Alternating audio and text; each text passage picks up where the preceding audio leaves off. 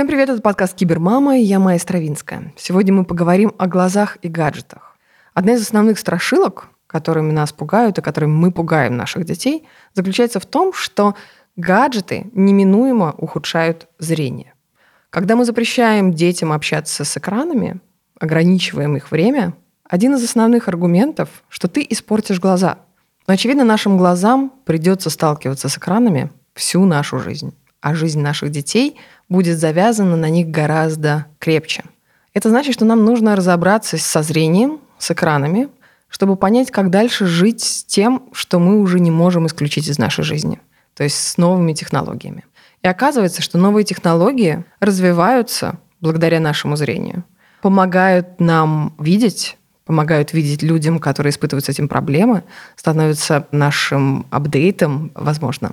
По ходу разговора мы попытаемся развенчать те мифы и те тревоги, которые испытывают родители, когда видят э, своих детей перед экранами. И об этом мы сегодня будем разговаривать с профессиональным офтальмологом, детским офтальмологом, который каждый день ведет прием и наблюдает э, картину в развитии. Наш гость – офтальмолог Вадим Бондарь. Вадим, привет. Привет, Майя. Расскажите немножко про себя. Я Вадим Бондарь, я детский офтальмолог. Соответственно, я занимаюсь детскими глазными заболеваниями. Работаю в частных клиниках Москвы, Санкт-Петербурга, Киева и в Казани. Веду прием, постоянно занимаюсь своей работой. Веду блог в интернете и YouTube-канал. Ну, особо про меня, мне кажется, больше ничего не расскажешь. Мне очень понравился ваш телеграм-канал, в котором вы рассказываете и о зрении, и о вашей практике, и о тех новых исследованиях, которые изучаете. Вадим, я честно скажу, что несмотря на всю свою технооптимистичность и продвинутость, возможно, всегда очень переживала по поводу зрения. И первый маркер моей тревоги – это фраза «Лиза, убери iPad от глаз подальше». И кажется, так э, себя ведут многие родители – полагая, что, видимо, там, от бабушек, от какого-то нашего наследия, полагая, что гаджеты и любой носитель информации, который подносится близко к глазам, он точно должен повредить зрению. Я начала в этом немножечко разбираться, и оказалось, что это может быть не совсем так. Я хотела как раз с вами сегодня об этом поговорить подробнее. Давайте начнем так. Книжка, вот пока даже не гаджет, книжка, поднесенная близко к глазам, ведет к близорукости? Если э, она и ведет, то ее роль, она где-то месте на десятом. То есть раньше считалось, что зрительные нагрузки, они ведут к росту близорукости, но в этих же исследованиях не удавалось отделить зрительные нагрузки от других влияющих на это факторов. О чем я говорю? Проводится исследование. Чем больше ребенок учится, тем выше у него степень близорукости. Потом офтальмологи стали искать, и они столкнулись с таким фактом, что если книжка ведет к росту близорукости, то проблема близорукости решена. Надо просто убрать книжку, и близорукости не будет, и она не будет расти. Но это не так. Близорукость продолжает свой рост, даже если мы снизим все зрительные нагрузки. И тогда офтальмологи стали искать. И они нашли еще один фактор, который кажется более важным, чем книжка и компьютер и компьютерные игры. Это время пребывания ребенка на улице. И вот сейчас – связывают то, что дети, которые много читают, те дети, которые много пишут, занимаются музыкой, там они смотрят в нотный стан, те дети просто меньше гуляют. И поэтому, может быть, именно связь с прогулками, а не связь с книгами, как то связь с походом в школу действительно есть, что если ребенок идет в школу, то темпы роста близорукости могут нарастать. И в то же время мы знаем, что если ребенок идет в школу, то он перестает гулять практически вообще. И это может вести к близорукости. Сейчас мы считаем, что если книжка и ведет к близорукости, то ее роль крайне незначительна, либо она практически отсутствует. А есть ли какое-то различие по возрастам в этом? Мы слышим это от врачей, от, может быть, иногда от педиатров, что есть ранний период, когда зрение у ребенка якобы ну, как-то формируется. И вот в этот момент ни в коем случае нельзя переборщить или надо внимательно следить за тем, как ребенок взаимодействует с этим носителем информации мы должны вот сейчас тогда строго отделить. То есть как офтальмолог мы судим не выше сапога, да, то есть мы говорим только про глаза, потому что у гаджетов и компьютеров, скорее всего, есть другие сайд-эффекты, да, то есть какие-то побочные эффекты, которые могут быть не связаны со зрением, и мы не можем сказать, все, это безопасно, сидите за компьютером с утра до вечера. Да, нет, не можем, жалко. Да, но ну, мы можем это сказать, да, то есть, но фактически, скорее всего, нам возразят педиатры, которые расскажут, что компьютеры могут влиять на какие-то другие процессы, которые не связаны со зрением, мы не будем в них погружаться, потому что немножко не наша тема. Но вот если говорить про зрение, то, скорее всего, это немножко не так, потому что чем э, ребенок моложе, тем действительно у него зрение может быть менее развито, но это просто разные процессы. Одно дело, зрение ваше формируется, ваше зрение формируется за счет того, что вы видите окружающий мир, он проецируется на сетчатку глаза, эта проекция ведет к тому, что формируется зрительная кора в головном мозгу, и ребенок видит все лучше, лучше и лучше, а другое дело развивается рефракция. То есть рефракция и острота зрения – это те понятия, которые родители путают. Вот острота зрения – это функция, разрешающая способность глаза. Мы ее проверяем по таблице, либо проекторным знаком, сколько строк читает ребенок в кабинете офтальмолога. А рефракция – это преломляющая сила. Вот когда мы говорим о близорукости, мы говорим о рефракции. Вот рефракция, она меняется, и она может меняться не так, как нам бы хотелось. И она уже зависит от других факторов. И вот один из основных факторов – это увеличение времени пребывания ребенка на улице – и чем моложе ребенок, тем значимее этот фактор. То есть нам нужно гулять с нашими детьми днем, в дневное время на улице для профилактики близорукости однозначно. А что такого потрясающего происходит на улице? Ветер, воздух, свет? На улице есть э, хорошая освещенность. Э, нам иногда кажется, что мы можем создать такую освещенность дома, но каждый может это проверить, скачав на мобильный телефон люксометр. Сейчас исследования показывают, что освещенность где-то больше двух с половиной тысяч люкс ведет к тому, что в глазу вырабатываются специальные медиаторы, которые замедляют рост глаза. То есть если бы этих медиаторов не было, глаз бы рос бесконтрольно, и это вело бы к росту близорукости рост близорукости – это и есть рост глазного яблока. Эти медиаторы вырабатываются, они замедляют рост глаза. И для этого нужно увеличивать время пребывания ребенка на улице. Для этого нужно от 2,5 тысяч люкс примерно, согласно исследованиям. В помещении такие люксы невозможно достичь. Вадим, есть также предубеждение, что подсветка гаджетов как-то особо влияет. Если мы разобрались с тем, мы понимаем, что близко поднесенный iPad не скажется, скорее всего, на вашем зрении, то может ли сказаться вот именно его свойство, свечение? Есть э, такие мысли, что синий свет, который входит в подсветку, он патологически влияет на колбочки, палочки, сетчатки, фоторецепторы сетчатки. Но кроме подсветки в iPad есть еще подсветка, которая находится в LED-лампах, когда мы идем по коридору школы, к примеру, которая находится в помещении – есть огромная подсветка, называется солнце, которая точно так же работает, намного мощнее, чем те, которые находятся в телефонах и в айпадах. Сейчас исследования показывают, что синий свет очень сомнительно повреждает зрение. У подсветки в айпадах, и почему айпады переводятся на ночной режим, есть другой эффект. Это снижение способности нормально засыпать для детей. Поэтому там вводится ночной режим, потому что есть такие фоторецепторы в сетчатке, которые не участвуют в акте зрения, они показывают нашему организму, какое сейчас время суток. И если мы светим в глаза, то мы обманываем свой мозг, и это может вести к тому, что мы тяжелее засыпаем. Поэтому вводится в айпадах ночной режим не с точки зрения глаз, а с точки зрения всего соматического состояния организма. Я хорошо понимаю родителей, которые боятся гаджетов, потому что кажется, что они настолько отдельные от нас, настолько наши органики противоестественны, что э, они должны как-то повлиять на наше здоровье. Если что-либо, э, что может все-таки повлиять на нашу способность видеть и качество нашего зрения, что есть в гаджетах современных, в компьютерах, в айпадах, в телефонах? Я бы сказал, что, может быть, не сами гаджеты, а сама зрительная нагрузка, она может вести к каким-то временным жалобам и дискомфорту. То есть такие ситуации могут случаться я уверен, что не может вести к долгосрочным проблемам, каким-то серьезным проблемам. То есть временному дискомфорту – да. То есть если вы много читаете, работаете, если ребенок много читает, работает, у вас глаз открыт, он подсыхает, он может краснеть, он может воспаляться, но с длительными последствиями какими-то гаджеты не приведут к каким-то проблемам. Ура! Это очень приятно слышать.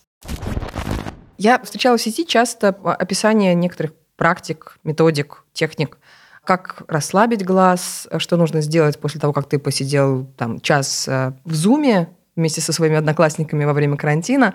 А работают ли эти техники? Посмотреть в окно, сместить фокус, что-то такое бывает? Исследования показывают, что они не работают. Несмотря на то, что у них огромное количество фанатов, да, последователей этих техник, мы знаем метод Бейтса, да, который просто очень популярен, несмотря на то, что он абсолютно антинаучный. Исследования также показывают, что люди, которые делают гимнастику, люди, которые делают какие-то упражнения, они субъективно ощущают улучшение – но когда происходит замер их зрительных функций, они не улучшаются, и гимнастика не влияет на другие процессы, допустим, прогрессирование близорукости. Гимнастика на них не влияет, и поэтому мы не должны рекомендовать гимнастику, но особо мы с ней не боремся, потому что она абсолютно безопасна для зрения. Это на выбор пациента, как он хочет, на выбор человека. А исследования показывают, что это бесполезно. Здорово. Можно тогда не учить это все. Есть одно заболевание, прошу прощения, что перебиваю, это недостаточность конвергенции, когда э, мы сидим за компьютером, и глаза наши очень сильно устают.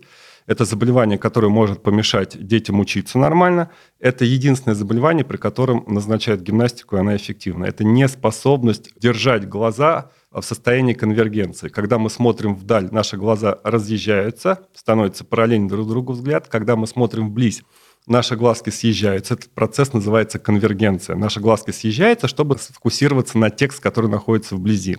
Бывает так, что некоторые люди, их очень много, не могут удерживать э, глаза у носа длительное время в таком приведенном состоянии, и у них начинает раздваиваться текст, э, дискомфорт. В такой ситуации помогает зрительная гимнастика, единственная, наверное, в офтальмологии.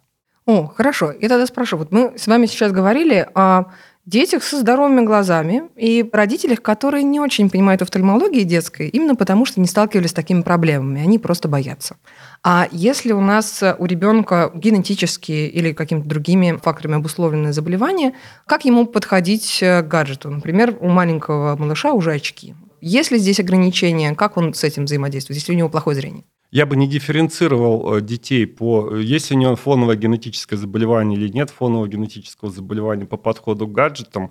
Я скажу, что наоборот, вот у нас есть генетически слабовидящие дети, то есть дети со слабовидением, и мы говорим им, что им нужны гаджеты для того, чтобы гаджеты помогали им учиться. Эти гаджеты увеличивают для них текст. Представляете, если ребенок видит две строчки, больше не видит – а ему нужно идти в обычный класс, не для слабовидящих, не для слепых, а в обычный класс. Это правильно, нужно таких детей в школу в обычную отправлять.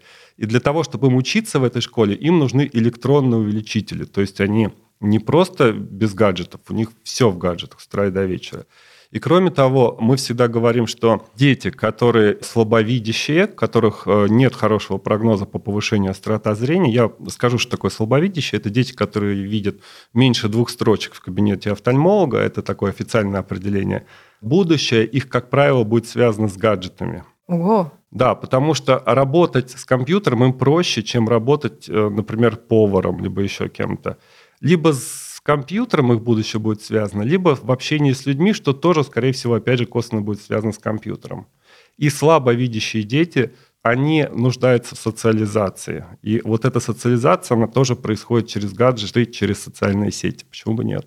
То есть получается, что компьютер и по современной технологии как раз это некоторый апгрейд очков, следующее движение в этом направлении? Нет, очки дают четкую картинку окружающего мира на сетчатку, компьютер и электронные увеличители, они увеличивают текст, который человек должен прочесть. Они его делают гигантским просто, большим, для того, чтобы слабовидящие люди могли читать, либо рассматривать что-то с доски в университете.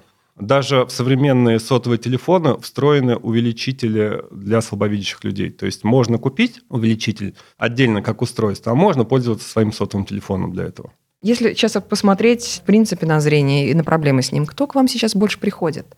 Люди, которые к вам обращаются, дети их, э, с какими проблемами? Это близорукость, это дальнозоркость, какие-то другие проблемы вообще? Ко мне приходят очень разные дети, и я вот так, если честно, сразу не готов ответить на вопрос, какая структура приема, да, сколько патологий. То есть я скажу, что это почти 100% патология, вот то, что я принимаю, прием веду, крайне-крайне редко приходят здоровые дети просто посмотреть глаза. Близорукость, наверное, все-таки первое место. За близорукостью идет дальнозоркость, косоглазие, и потом идут генетические заболевания. Может быть, на этот вопрос э, нет ответа. Может быть, как раз он будет отрицательным. Изменилась э, ли тенденция? Вы заметили, может быть, не за гаджетов, а из-за того, что дети стали больше проводить времени в помещении, что вам приходят с особенными проблемами. Мир наш так меняется, и нагрузка на глаза, и на ту информацию. И даже на маленьких детей сейчас огромное количество информации. Везде. Это... Майя, вы впадаете в стереотипы. Да. Вы обвиняете во всем нагрузку на глаза. Нагрузка на глаза – это очень э, большой стереотип, и мы не можем справиться с этим стереотипом. То есть, когда я говорю, что ребенку нужно много гулять, они приходят через полгода, через год на прием, родители говорят, мы все айпады отняли, все запретили. Я говорю, но мы же с вами разговаривали про прогулки. На прогулку у нас времени нет. Поэтому обвинять во всех грехах нагрузки это неправильно, хотя бы потому, что статистика говорит о другом. То есть если мы с вами ослепнем, мы не ослепнем от нагрузки на глаза. Скорее всего, мы ослепнем от сахарного диабета на первом месте. Да? То, что говорит нам ВОЗ необратимые причины слепоты. Потом идут глаукома, потом идут возрастные дегенерации сетчатки, которые связаны с избыточным весом, с курением, с генетикой. То есть мы должны думать о других вещах в своей жизни, о здоровом образе жизни, о том, чтобы не курить, о том, чтобы двигаться, заниматься спортом и правильно питаться. А нагрузка на глаза – это стереотип, который уводит нас от правильно поставленных задач. Правильно поставленные задачи, они другие. Если вашему ребенку нужно учиться, если вашему ребенку нужно получать образование – Пожалуйста, займитесь этим и, пожалуйста, позаботьтесь тем, чтобы он достаточно двигался, больше находился на улицах. Отнять э, нагрузку очень легко. Мы всегда идем по самому легкому пути. Нам всегда легче запретить и отнять. Но, к сожалению, не всегда это работает. Нам нужно гулять, нам нужно заниматься с ребенком спортом, и тогда будет все хорошо. Получается, что сложности, которые у нас были на карантине, не связаны с тем, что дети пропадали в гаджетах, а связаны с тем, что они просто не могли нормально погулять. Они не гуляли, да, к сожалению, да. это не статистика, но те дети, которые не соблюдали карантин, у них, мне кажется, это очень субъективная вещь, не оценена цифрами, у них чуть лучше ситуация с близорукостью. Я все время хотела спросить, а цвет глаз как-нибудь оказывает влияние на качество зрения, простите? Есть мнение, что коричневый цвет глаз, он э, менее рискован по опухолям, и поэтому он более превалирует в эволюции. При том, что риски опухолей вообще ничтожны, вот глаз. Да, серьезно? Угу. Ну, коричневый меньше всего пропускает. Голубой цвет глаз – это мутация коричневого цвета глаз. Эта мутация произошла около 10 тысяч лет назад у одного человека. И все голубоглазые, они дети того человека, который жил на берегу Черного моря в современной Турции, и потом это была миграция в сторону Скандинавии. Генетика глаз очень интересная вещь, намного интереснее, Ого. чем близорукость. А вот восприятие цвета. Мы же по-разному все воспринимаем цвета. Да. И, наверное, когда мы смотрим на аналоговые какие-то носители, и когда мы смотрим на экраны, на ретину, вот качество, которое видеоизображение все время растет, 4К, 8К, наш глаз как-то адаптируется к этому, или просто мы наконец-то чуть больше получаем от этих несовершенных носителей? Восприятие цвета, оно имеет очень далекую эволюционную историю. И восприятие цвета, оно шло миллионы лет. Вот наше развитие цветового зрения, ведь оно у нас очень сильно изменялось. Допустим, большинство млекопитающих воспринимает только два цвета. И человек, и обезьяны некоторые, они стали воспринимать три цвета. И чтобы вот за сто лет как-то изменилось восприятие цвета, это крайне маловероятно. Есть половые развития восприятия цвета. И есть люди, которые воспринимают цвета значительно лучше, чем все остальные. Но их очень сложно вычислить, потому что для этого нужно им это объяснить, как-то поставить эту задачу. Это практически невозможно только специальными тестами. А есть различия национальные. Говорят, что когда нету в языке какого-то названия цвета, человек его как бы не рефлексирует. Нет, у животных вообще нет языка, а у них восприятие цвета точно так же устроено, как и у человека. То есть есть пигменты, которые способны генерировать э, импульс в клетке, который превращается в нервный импульс, идет в кору головного мозга – и не зависит цветовое зрение от цвета. Это очень стабильная функция, которая дается нам с рождения, которую мы получили эволюционно еще от э, наших предков обезьян. У нас трехкомпонентное зрение. Но так как некоторые гены находятся на X-хромосоме, это хромосома, которая есть в двойном экземпляре у женщин – то у женщин могут быть два варианта одного гена. И поэтому некоторые женщины воспринимают а, оттенков значительно больше, чем остальные другие люди. Ого, я сейчас задумалась о проектировщиках приложений и интерфейсов, их выборе цветовой палитры. Кроме того, что у нас есть женщины особенно чувствительные к свету, есть же и мужчины к цветам нечувствительные, то есть э, дальтоники. Да. да. А есть какие-то исследования по тому, какие предпочтительные в этом смысле цвета? Я никогда не встречала, я даже не задумывалась о тем, нужно ли подверстывать, как-то менять дизайн оформления, чтобы это было более универсально. Любопытно. Большинство людей различает основные цвета. То есть, когда мы говорим о цветных аномалиях, это говорится о том, что это люди не различают оттенки цветов. То есть такое достаточно редко встречается, чтобы человек не различал цвета вообще. Поэтому в дизайне я думаю, что это не должно как-то учитываться. А вот наше развитие технологий. У нас есть 4К, сейчас появляется 8К, видеокарты обрабатывают все это с большей скоростью. Есть ли предел э, восприятия человека? Может быть, 8К это все, нам больше уже не нужно, 16К не должно появиться? Да, предел есть, скорее всего, 16 или какой-то К в конце концов не появится. Ну, это такой прогноз основанный просто на том, что в физиологии действительно есть предел. Вот есть такое понятие критическая частота слияния мельканий. То есть если мы будем мелькать каким-то фонарем, допустим, каким-то цветом, это будет лампа включаться, выключаться, то при определенной частоте человеческий глаз уже воспринимает как слитный цвет, то есть как будто эта лампа уже не мелькает. И такой предел есть, э, есть предел разрешающей способности, и, скорее всего, эти технологии, наверное, когда-то придут к какому-то концу, и на чем-то это будет остановка. Но если вы возьмете 4К, то, может быть, вы захотите подойти поближе к экрану, и тогда вы разглядите какие-то все-таки нечеткости.